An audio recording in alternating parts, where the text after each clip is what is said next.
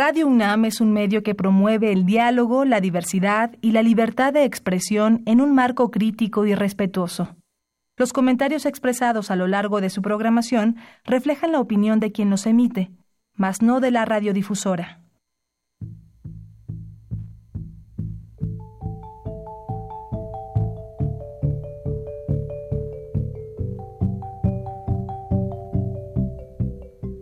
Radio Universidad Nacional y la Facultad de Economía presentan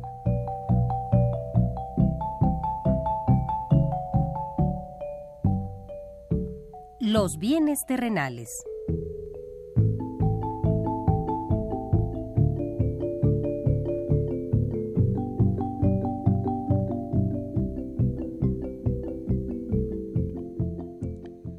Bienvenidos a este espacio radiofónico de la Facultad de Economía de la UNAM. Como cada semana, estamos aquí con ustedes para reflexionar sobre un tema interesante relacionado con la economía, la política, la cultura y las cuestiones sociales. En nuestra mesa de análisis participan destacados especialistas, quienes nos acompañan hoy en este estudio. Y como siempre, le invitamos a participar en este programa a través de sus llamadas telefónicas. Para nosotros es un gusto saber que usted desde su casa, desde su oficina o en el lugar donde se encuentre, se interesa en el tema que tratamos. Nuestro número 5536-8989. Repito con mucho gusto, 5536-8989.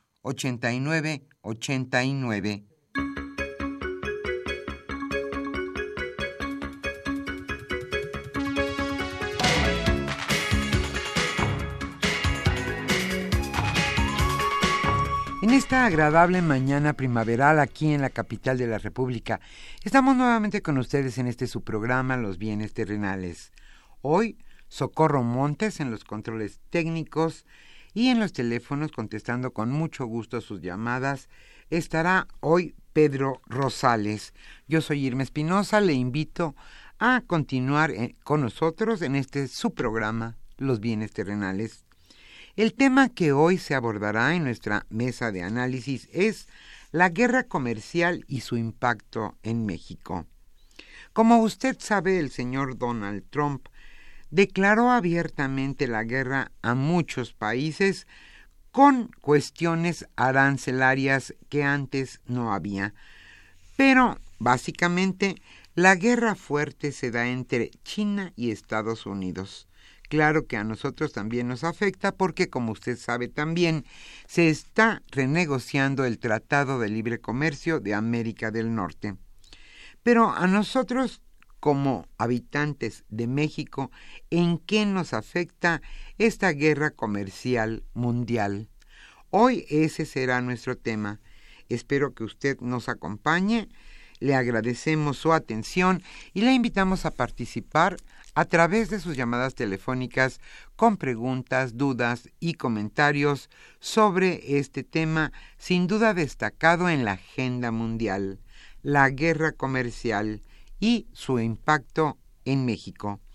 Hoy estaremos obsequiando a los primeros radioescuchas que se comuniquen a los bienes terrenales el libro coordinado por Eduardo Vega López titulado Cambio de rumbo, desafíos económicos y sociales de México hoy. Antes de iniciar la mesa de análisis, como siempre, le invitamos a escuchar lo más destacado en cuestión económica durante esta semana.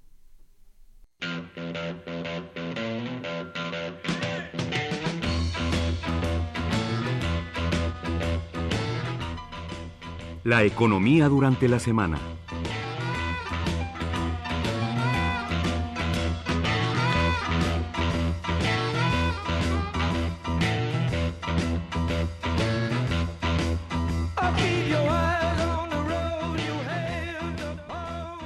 ¿Cuánto le cuesta a México el crimen y la violencia? Durante 2017 la violencia provocó un impacto económico a México por 249 mil millones de dólares. lo que equivale al 21% del Producto Interno Bruto, de acuerdo con el México Peace Index 2018. El estudio elaborado por el Institute for Economics and Peace, con sede en Sydney, Australia, y oficinas en La Haya, Nueva York y la Ciudad de México, señaló que el costo monetario creció 15% en pesos y 3 puntos porcentuales del PIB respecto al del año 2016. En el año 2016, el costo de la violencia en México como proporción del PIB fue el número 33 más alto de entre 163 países.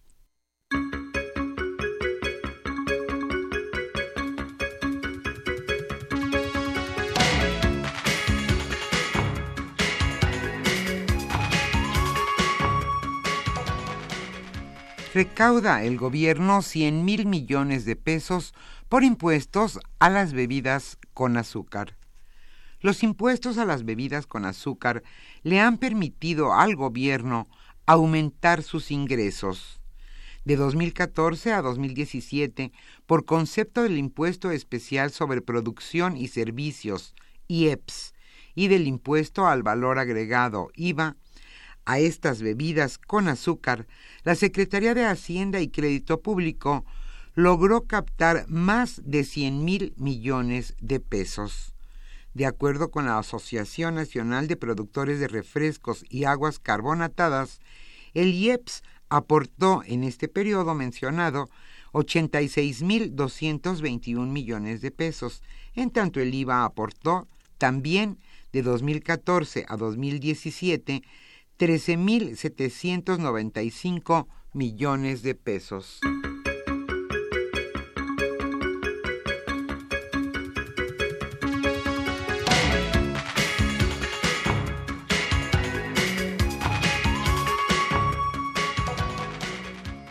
Cuestionan propuestas económicas, económicas de los candidatos. Las propuestas económicas de los candidatos a la presidencia parten de diagnósticos insuficientes y carecen de estrategias articuladas para reducir la desigualdad en el ingreso. Esto lo señalaron diversos especialistas de la UNAM. En el marco de los Foros México 2018, Los Desafíos de la Nación, Rolando Cordera, coordinador del Programa Universitario de Estudios del Desarrollo, remarcó que se ha establecido una relación entre las desigualdades económicas, sociales y del ingreso. Él señaló, difícilmente podemos tener un Estado que promueva el crecimiento y que recupere su coeficiente de inversión que ha perdido dramáticamente en los últimos diez años si no tomamos en cuenta su debilidad política, que ahora también se presenta como una debilidad institucional en cuanto a sus capacidades para articular voluntades, reproducir su legitimidad y contribuir de manera central a una redistribución civilizada del ingreso y la riqueza.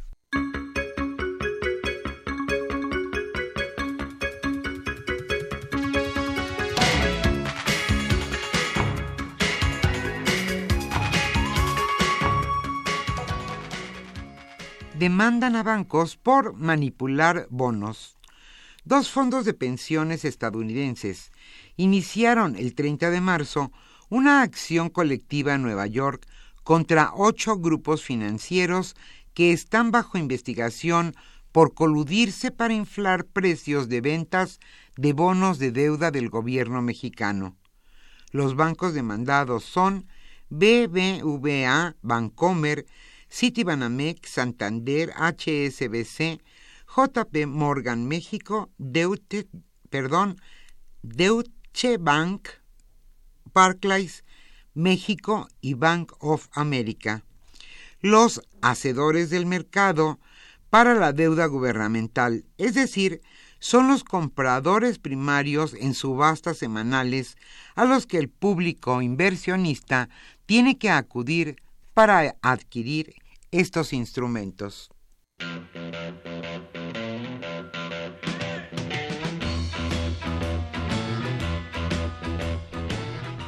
El tema de hoy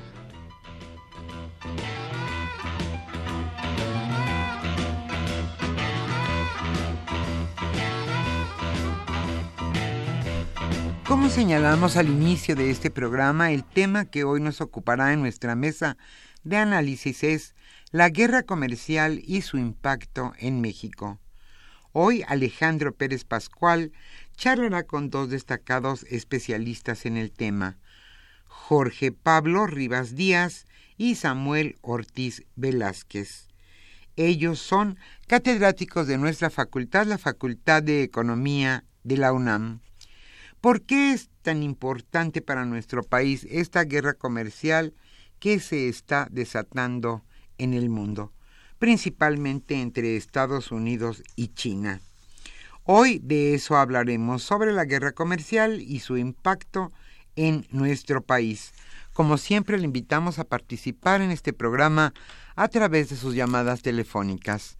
Hoy obsequiaremos el libro de Eduardo Vega López, que es el coordinador del texto, titulado Cambio de rumbo, desafíos económicos y sociales de México hoy.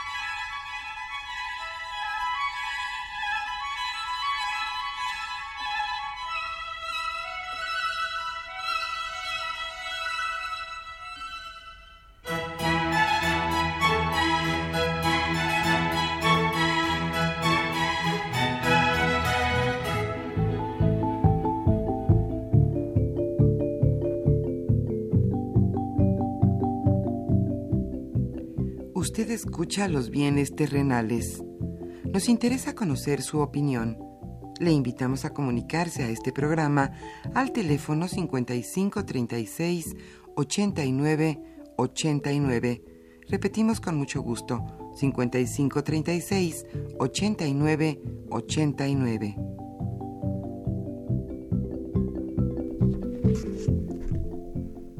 Muy buenas tardes, estimados radioescuchas de los bienes terrenales, programa radiofónico de la Facultad de Economía de nuestra Universidad Nacional Autónoma de México. Este, como todos los viernes, en este horario, compadecemos ante ustedes para tratar de platicar, discutir, conocer sobre algún tema relevante de la sociedad mexicana y en particular no de la parte económica de nuestra sociedad. Como ustedes ya han escuchado. Hoy vamos a tratar de conocer un poco más acerca, digamos, de esta disputa que se ha generado entre, llamémosle, países, pero en realidad son eh, sus mandatarios o principalmente el mandatario norteamericano que ha emprendido esta campaña ¿no? de recuperar América, como diría él, o primero América, y esto ha llevado ¿no? A un intento de modificar las relaciones eh, económicas y comerciales en el, en el mundo y en este sentido, bueno, eh, México ya sabemos que ha sido parte de las intenciones del señor Trump en términos de la migración, en términos del propio comercio, del Telecán, pero como era de esperarse con el tiempo, pues el conflicto más fuerte, ¿no? donde hay más intereses, donde hay eh, más circunstancias que se pueden poner muy difíciles, es en la relación entre Estados Unidos y China, que en los últimos 20, 25 años, pues se ha convertido en una potencia económica y en una potencia manufacturera, y esto, bueno, ha, incidido evidentemente en la economía mundial y en la economía eh, norteamericana principalmente, que hoy buscaría a través de las propuestas del presidente Trump y supongo que de, de sus asesores una, digámoslo así, eh, modificación ¿no? del patrón de relación que se ha seguido durante los últimos años.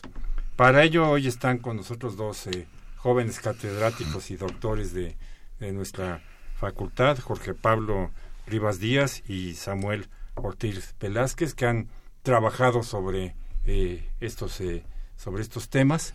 Y de entrada quisiera yo preguntarles este un poco que nos dijeran en qué está eh, no solventada, se, sostiene, este conflicto en términos eh, económicos. Esto que se habla del déficit comercial norteamericano, realmente de, qué es y por qué hemos llegado a este punto en términos, pues, fundamentalmente del avance, ¿no? De la presencia eh, que hace 20 años era inusitada, pero de la gran presencia de la economía china, de las empresas chinas en el mundo. Entonces, Samuel, no sé si tú un poco nos quisieras explicar, ¿no? Cómo ha sido este arribo, ¿no? Brutal de la economía china en el contexto mundial. Sí, ¿qué tal? Este, buena tarde. Eh, sí, o sea, comentar eh, en términos de cómo eh, desde finales de la década de los 70, ¿no? O sea, la economía china inicia con todo un proceso de apertura económica, de reformas económicas, eh, y particularmente desde 2001 con su ingreso a la Organización Mundial del Comercio, la economía de China, ¿verdad?, se convierte en una fábrica en términos de producción de manufacturas en el mundo. Hoy difícilmente no hay economía integrada al comercio mundial que no se encuentre ampliamente trastocada por la presencia del comercio y de las importaciones chinas que, sin lugar a dudas, tienen impactos negativos tanto en economías desarrolladas, pensemos en el caso de Estados Unidos, como en el caso de una economía como la mexicana. En ambos casos se asiste a fuertes impactos netos negativos en términos de desplazamiento de proveeduría local, en términos de inhibir inversión en ciertas industrias, ¿verdad?, que se han visto desplazadas por esta emergencia eh, china desde 2001.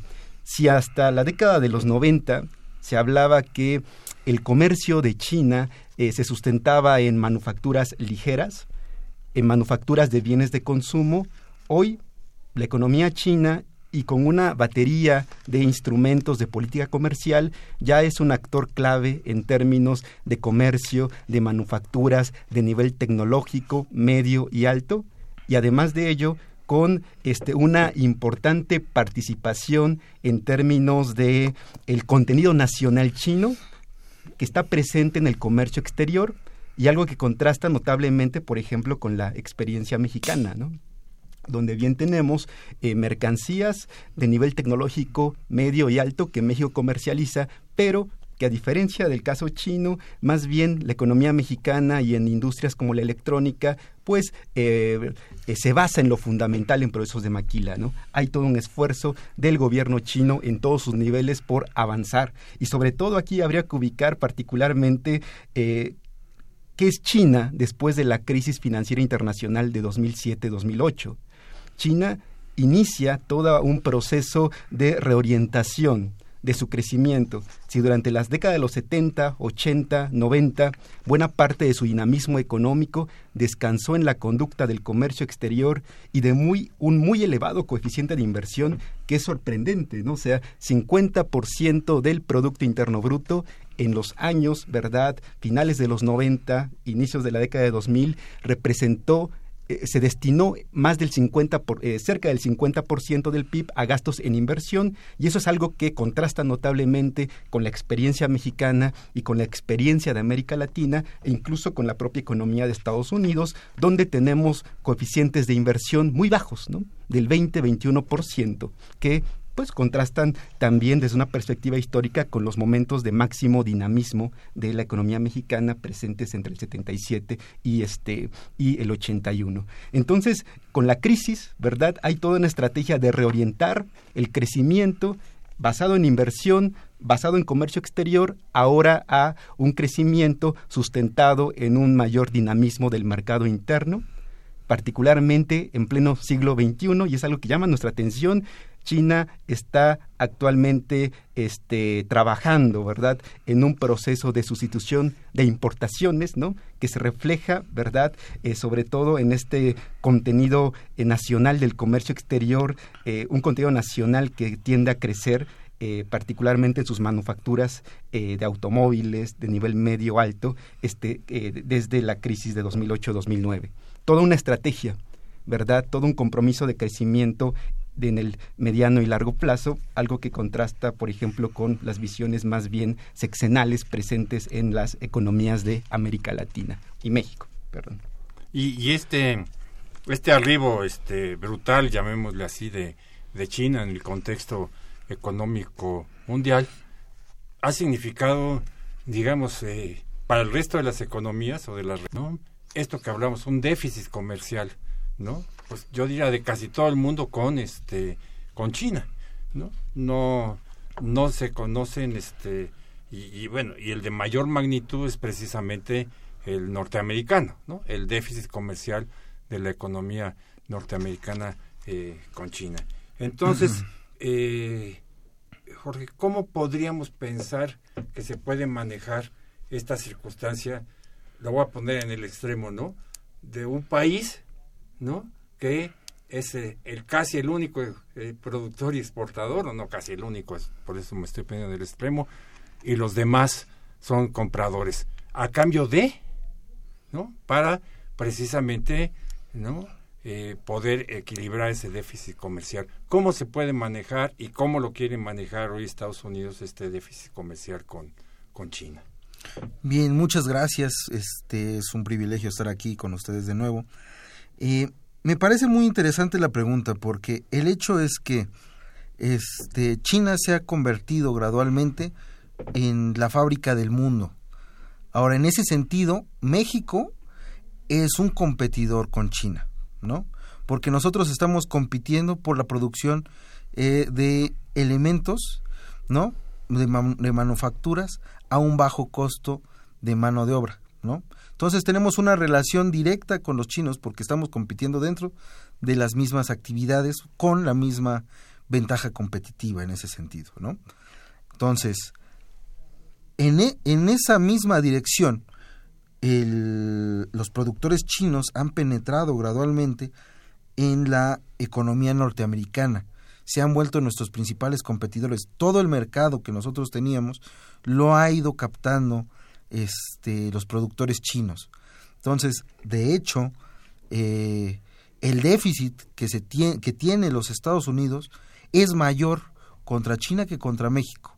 En ese sentido, somos el menor de los problemas que se tienen en este momento en el saldo de la balanza comercial de los Estados Unidos de Norteamérica. También es muy importante recalcar que esto que se está manejando como una guerra comercial es este puede ser puede tener efectos en distintas variables macroeconómicas en el corto y en el largo plazo de manera diferente, ¿no? De entrada, nosotros lo que tenemos es el saldo de la balanza comercial deficitaria es mayor respecto a China, ¿no? Entonces, ellos tienen una, una mayor este, capacidad para manejar incluso las divisas a nivel internacional. Ellos tienen toda esa capacidad que México no tiene. México es realmente un país dependiente de la economía norteamericana cosa que China no. En ese sentido, nosotros estamos observando desde fuera lo que se avecina como una guerra comercial entre Estados Unidos y China, en, en, donde nosotros salimos con una ventaja realmente, porque no es una cuestión únicamente económica, sino geopolítica. La cuestión es que Estados Unidos, con la nueva política económica que está este, promoviendo el presidente Donald Trump es realmente visto que el fondo, el, este, todas las instituciones eh, a nivel internacional, las economías nacionales, abogan por el libre comercio como motor del crecimiento económico mundial, ¿no? A partir de eso, nosotros lo que encontramos es que sería negativo para toda la economía mundial una guerra una guerra este, comercial entre estos dos grandes competidores. Por tanto, yo incluso dejaría para la siguiente participación la pregunta, ¿realmente estamos en medio de una guerra comercial, ¿no? Con perspectivas reales o simplemente estamos entre un juego de poderes políticos, ¿no? Para platicarlo un poco más adelante. Bueno, esa, esa, esa pregunta podemos este, especular todos una respuesta, pero solamente el tiempo nos dirá, ¿no? ¿Cuál es el, el, camino que realmente se, ¿no? Si esto es un simple juego, ¿no? Digamos de poderes, ¿no? O si realmente y eso pues lo, lo sabremos si fue si, si se fue para un lado para el otro pues dentro de cinco o diez años, ¿no? Aproximadamente. Ustedes sí lo van a ver, pues yo ya tengo algunas dudas eh, eh, al respecto como tal. Pero eh, volvamos este, a este problema eh, del déficit para que nuestros radioescuchas entiendan mejor, ¿sí? Eh, ¿Por qué se llega a este enorme déficit entre Estados Unidos y China? O sea, ¿qué le está exportando China a Estados Unidos y qué le vende Estados Unidos a China para que a la hora de hacer la sumatoria, ¿no? resulte que hay no mucho más.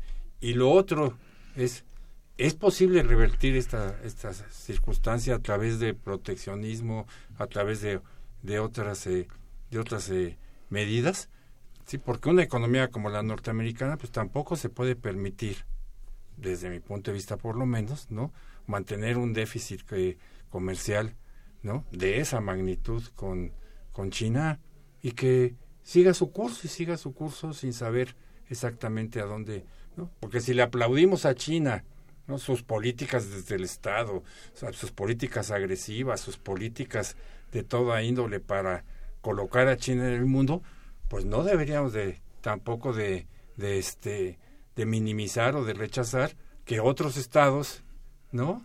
Pues también dijeran, bueno, pues ahora yo también voy a tener una una política, ¿no? No solamente de defensa, sino de reubicarme en un contexto internacional de forma agresiva, con políticas adecuadas.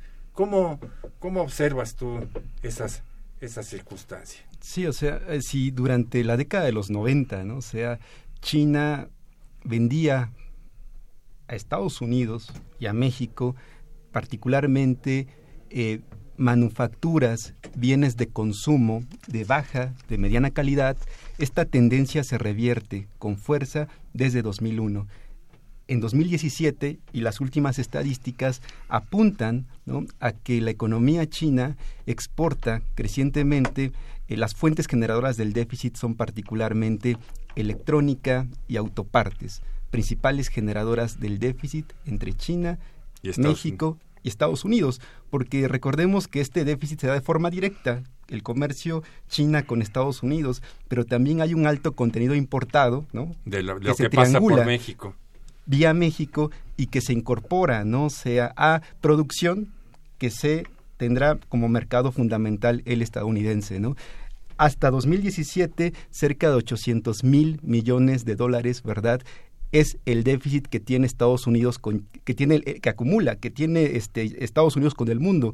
Pero de esos cerca de 800 mil millones de dólares más del cerca del 50% es explicado por por China eh, mientras que China exporta eh, autopartes, eh, electrónica a Estados Unidos, Estados Unidos, y en línea con lo que ocurre con América Latina, exporta a China productos, hay una lista de productos donde destacan manufacturas ligeras y donde también destacan materias primas como por ejemplo petróleo. Estados Unidos está volviendo subdesarrollado. es, a, la vieja usanza, digamos. o sea, es, es, es, una tendencia este, interesante, ¿no? O sea, el comercio, ¿verdad? Altamente eh, asimétrico que nos hace revivir, ¿no? Ciertas discusiones en torno a las opciones, ¿verdad? Que tienen nuestras economías, ¿no? Para crecer este, si te insertas al comercio exterior vía abastecimiento de materias eh, primas, ¿no? Este, hay que comentar aquí entonces que hay serios argumentos, ¿no? Desde la perspectiva estadounidense que dan cuenta cómo la alta dependencia de importaciones pues se traduce en un achicamiento de la industria americana, se traduce en un achicamiento del empleo industrial, ¿verdad? Eh, si hasta 1994 y en el contexto del inicio del Telecan la economía china no era tema, ¿no? Hoy y en la ronda de renegociación del Telecan es imposible comprender, ¿verdad?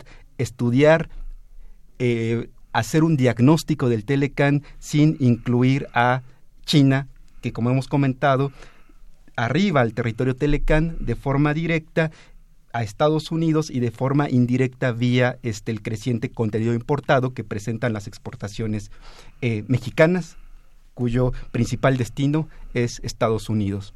Y, Jorge, en esta eh, triangulación, ¿no?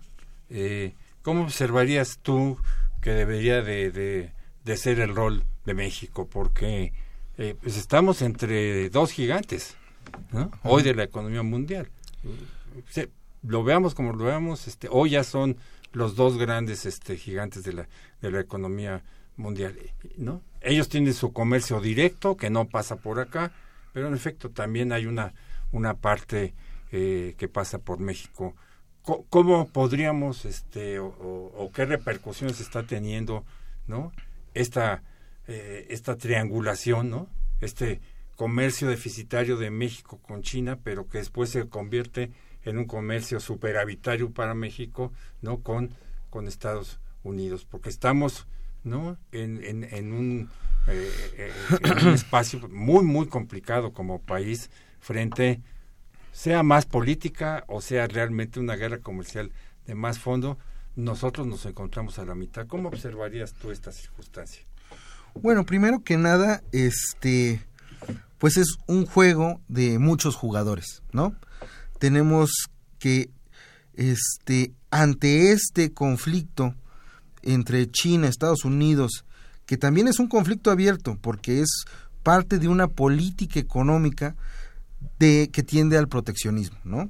En ese sentido va en contra del libre comercio y está afectando a muchos países fuera de este círculo, ¿no? Está Rusia, está China, está este Corea, hay muchísimos frentes abiertos. ¿Cómo reacciona México? Nosotros tenemos primero una ventaja en esta coyuntura histórica. ¿Por qué? Porque hemos sido dependientes del mercado norteamericano, ¿no? Por una cuestión de cercanía con el mercado, por los tratados de libre comercio, por toda nuestra operación histórica. Hemos sido dependientes. Conforme la economía china ha crecido, nosotros hemos perdido participación dentro del mercado norteamericano. Ahora, cuando Estados Unidos genera conflicto con la, sintonía del mercado mundial, México tiene la oportunidad de hacerse de nuevos socios comerciales, ¿no? En ese sentido, podemos atraer inversiones de otros lugares como de China. China se ve en la posibilidad de generar nuevas inversiones en México para tener la posibilidad de entrar al mercado norteamericano en el mediano plazo. Entonces eso sería una ganancia.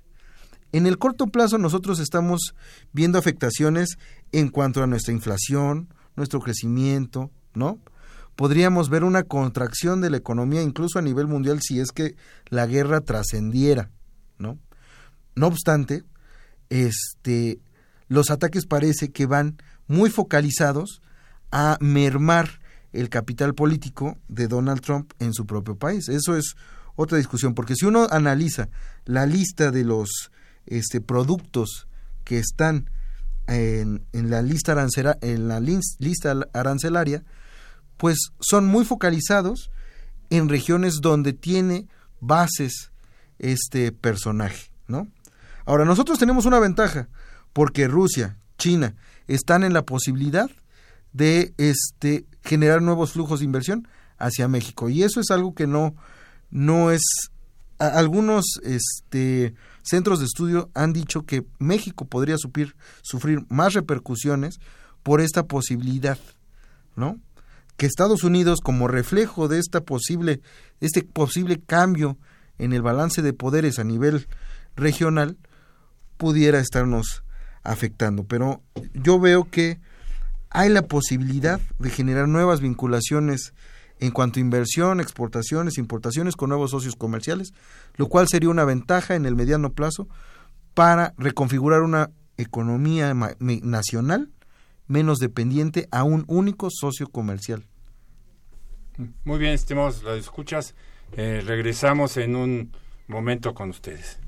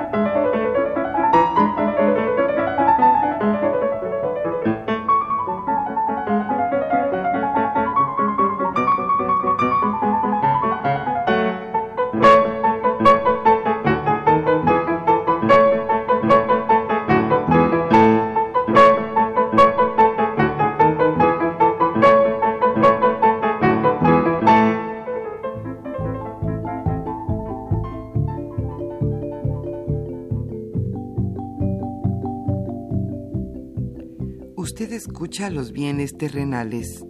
Nos interesa conocer su opinión.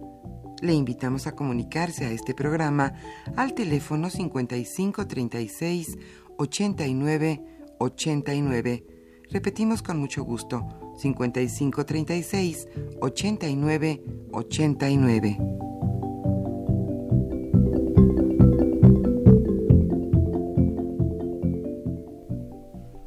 Estimados radioescuchas, estamos de vuelta con ustedes aquí en los bienes terrenales, platicando con los profesores y doctores Jorge Pablo Rivas Díaz y Samuel Ortiz Velázquez sobre este tema que además va a estar en la agenda del mundo y de nosotros, por tanto, durante bastantes años, eh, como tal, que es esta, llamémosla así, recomposición de las relaciones económicas y comerciales en el mundo, ¿no? A raíz de, por un lado, ¿no? El libre comercio que se instauró desde finales del siglo pasado, pero en este libre comercio la aparición, ¿no? De un actor inesperado, por lo menos en sus capacidades y en sus potenciales, que, era, que es China, aunque bueno, hoy no lo hemos tratado, pero por ahí está otro atrás que se llama la India, que no, que tampoco hay que olvidarnos demasiado porque también no ha servido como un país que ha sustituido no a muchas actividades económicas que antes se generaban en otras regiones de eh, eh, del mundo.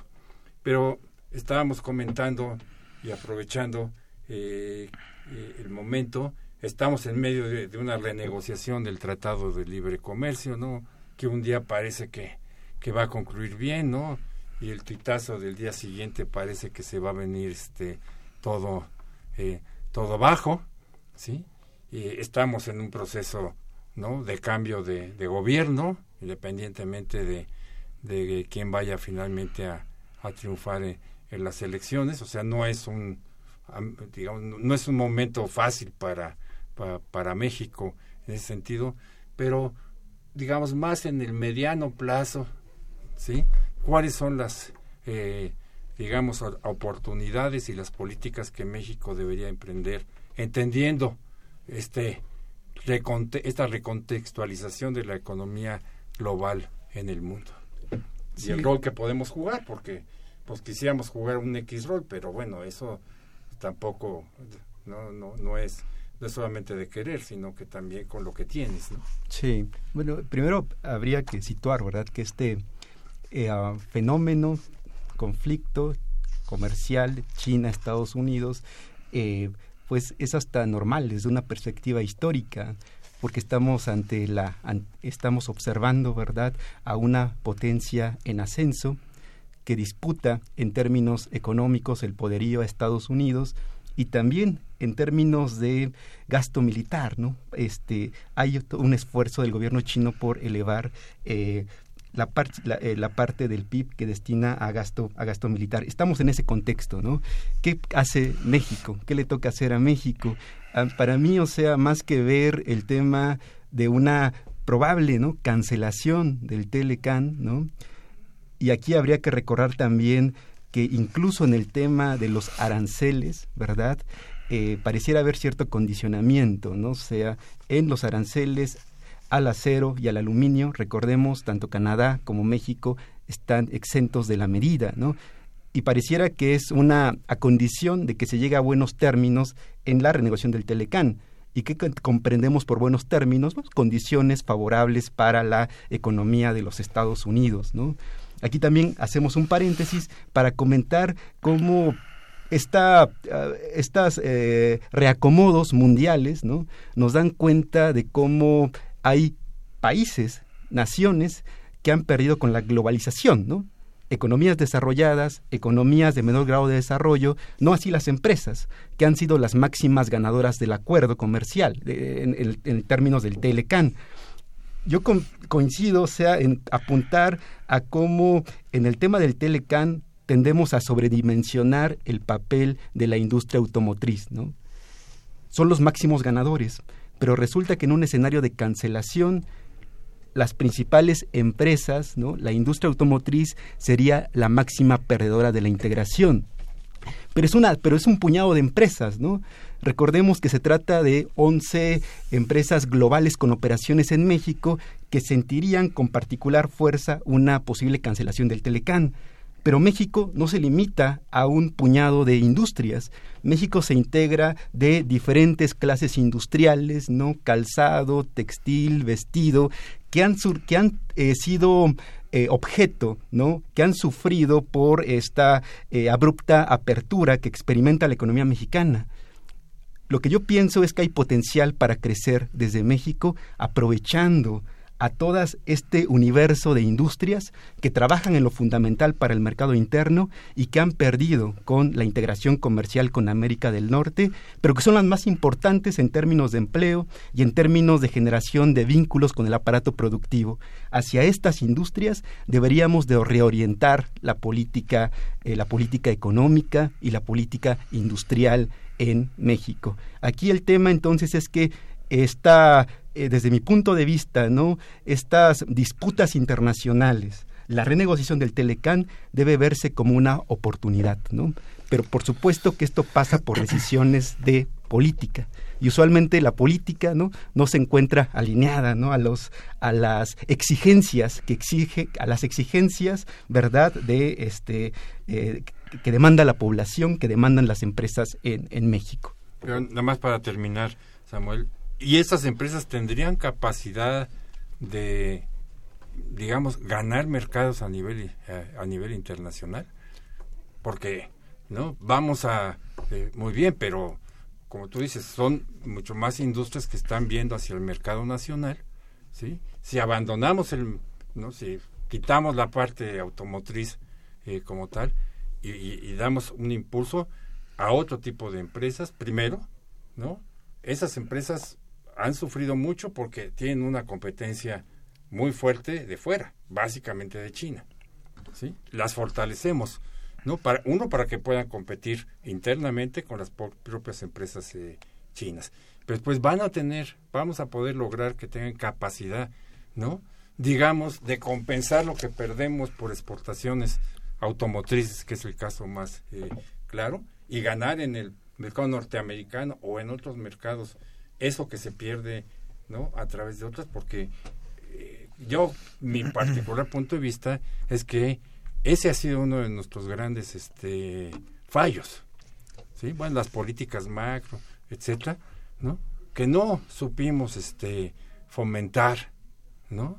La industria eh, eh, dentro del país y una industria con capacidad de proveer de bienes iguales que los chinos y al mismo, y al mismo precio. Porque ahí es en donde nos, nos, este, nos desbarataron nuestras posibilidades. Entonces yo no sé cómo veas tú esa circunstancia. Sí, o sea, hay que recordar, ¿no? O sea, que el comercio México-Estados Unidos es, eh, está altamente concentrado, ¿no?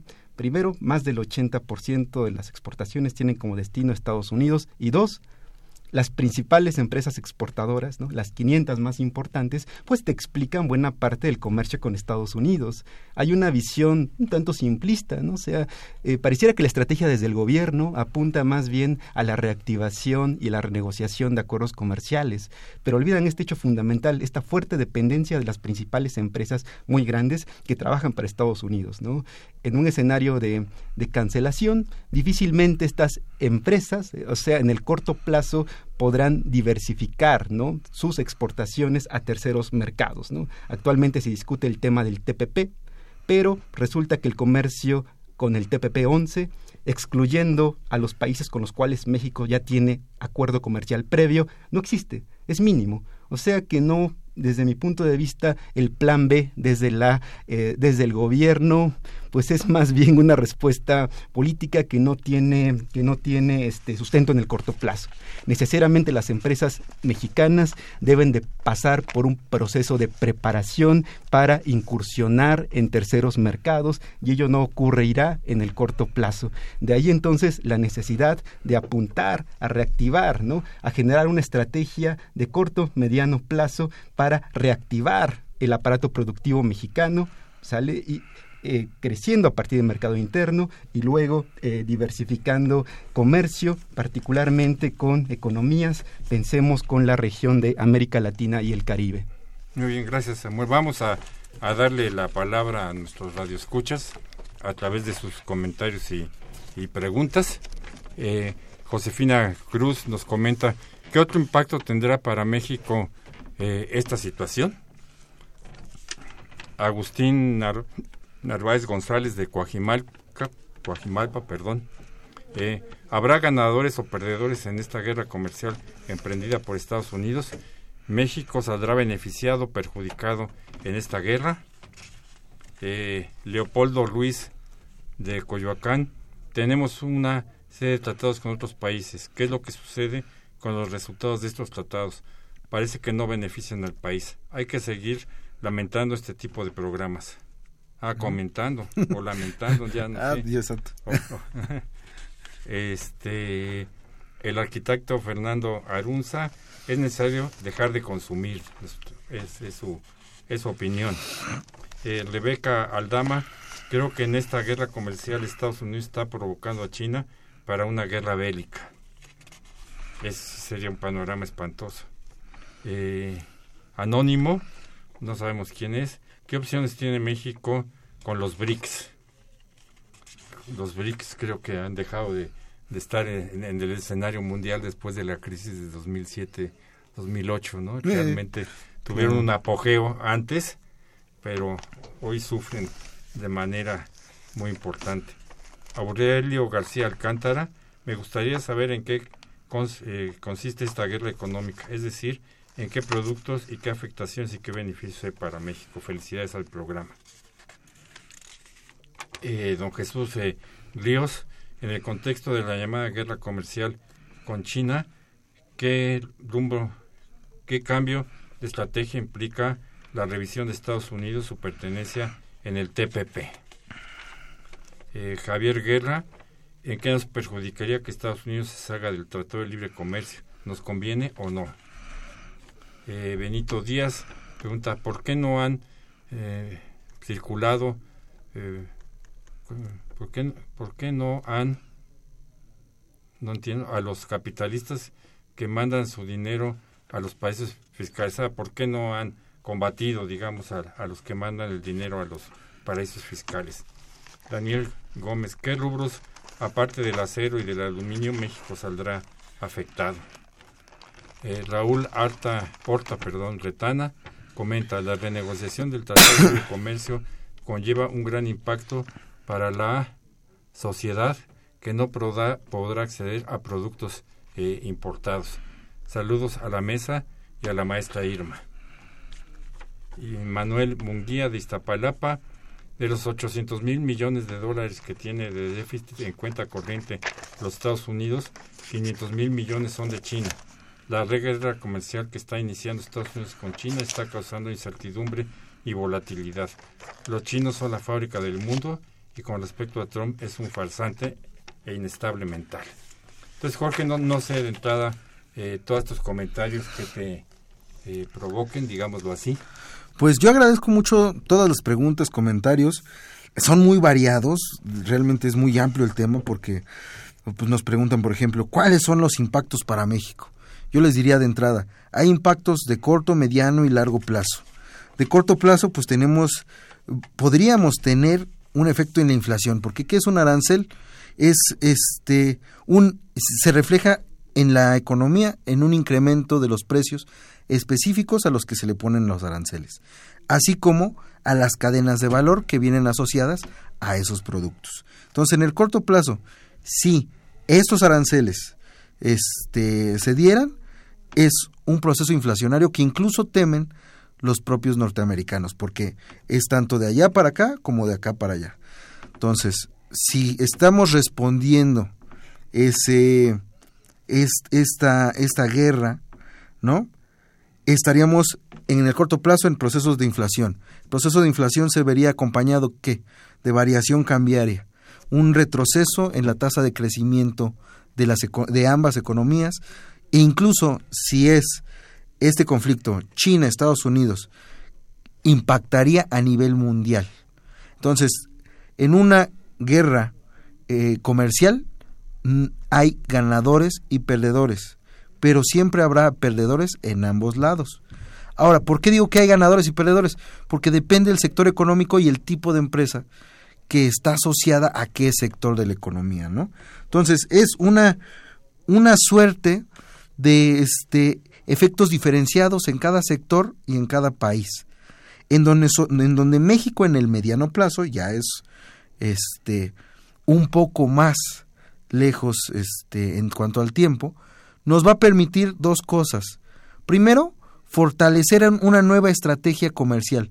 Alguien preguntaba por ahí, ¿por qué si tenemos tantos tratados comerciales no los aprovechamos? Tenemos somos plenamente dependientes al mercado norteamericano. Pues eso se ha venido discutiendo desde hace tiempo, incluso desde que este Donald Trump estaba en campaña, estábamos diciendo, si este personaje llega al poder, va a venir con una nueva estrategia económica que va incluso en contra de todo el movimiento de libre mercado que ha impulsado el crecimiento a nivel mundial. Incluso miembros del Fondo Monetario Internacional han expresado que una guerra arancelaria este, entre estos dos países, China y Estados Unidos, nos generaría problemas a nivel mundial, a nivel mundial, ¿no? Donde incluso Europa, México, países asiáticos, toda América Latina se vería afectada. ¿Por qué? Por lo que decía este Samuel. Tenemos en la economía mundial encadenamientos globales de valor. Entonces, aunque no de manera directa, de manera indirecta, muchos países son proveedores y consumidores de productos tanto norteamericanos como chinos. Si uno incrementa este, los costos de sus insumos o de los precios este, a consumo final, veríamos reflejado ese proceso inflacionario en distintos países, ese letargo de la economía en distintos países. Entonces, sería una crisis económica. Por eso también el mismo Fondo Monetario Internacional este, asevera, es que el problema sería que los países con los que Estados Unidos está planteando nuevos aranceles le respondan. Si no le responden, de entrada hay que pensar en la estrategia política de interna de los Estados Unidos, que es una cuestión mediática que nos ha atacado en distintas formas, ha planteado estrategias este, tanto económicas, políticas, en, en materias de seguridad, en materia de migración, que son más mediáticas con sus propios electores, ¿no? Que al final este, van escalando, pero no tienen un rumbo claro, tienen múltiples direcciones. Entonces, nuestros impactos en corto y largo plazo tienen que ver con la inversión, el empleo, incluso el desarrollo regional. Porque ¿qué en el mediano plazo, ¿qué podríamos obtener como ventaja? Primero, nuevos socios comerciales. Si estamos siendo este, atacados por nuestro principal socio comercial, tenemos la posibilidad de hacer uso de todos estos de otros tratados comerciales, sacar este, mejores acuerdos, obtener mejores este, eh, magnitudes de inversión, de producción, de comercio, por tanto, volvernos menos dependientes de una sola economía nacional. Eso significa generar nuevas relaciones con otros países que traigan otro tipo de inversiones y que podamos replantear un desarrollo regional. Porque como lo decíamos hace un rato, esta integración económica mundial se va sobre empresas muy focalizadas, que son las que tienen las cadenas internacionales de valor si nosotros entramos a analizar ellas, son las que menos este, sostienen la economía nacional, ¿no? En cuanto al empleo, ingreso de las familias. Las microempresas en este país son las que sostienen el empleo. Las micro, pequeñas y medianas empresas, que no son en su mayoría las que pertenecen a estas cadenas internacionales de valor, son las que sostienen nuestro empleo nosotros podemos entonces estar pensando en una nueva estratégica, eh, una nueva estrategia, ya no de crecimiento de las exportaciones con un socio comercial único, sino pensar en un desarrollo regional con este otros productos, otros sectores, ¿no? Y otros tratados comerciales. Muy bien, pues muchas gracias. Eh, les agradecemos a Jorge Pablo Rivas y Samuel Ortiz eh, Velázquez su participación el día de hoy. Los invitamos a todos ustedes a que nos vuelvan a escuchar el próximo viernes a las 12 del día o de la mañana, ya no sé cuál de las dos, en este su programa Los bienes terrenales de la Facultad de Economía. Gracias y hasta el próximo viernes. Muchas gracias. Agradecemos su atención y participación en este programa a través de sus llamadas telefónicas y la invitamos la próxima semana a la misma hora en otro programa más de los bienes terrenales. La coordinación general fue de Carlos Javier Cabrera Adame, la coordinación académica de Aníbal Gutiérrez, Roberto Cabral, Alejandro Pérez Pascual, Rubén Antonio Miguel y Leonardo Lomelí Vanegas. En los controles técnicos, nuestro compañero Humberto Sánchez Castrejón, y en la voz y producción su amiga Irma Espinosa, quien se despide de ustedes y le desea un agradable fin de semana.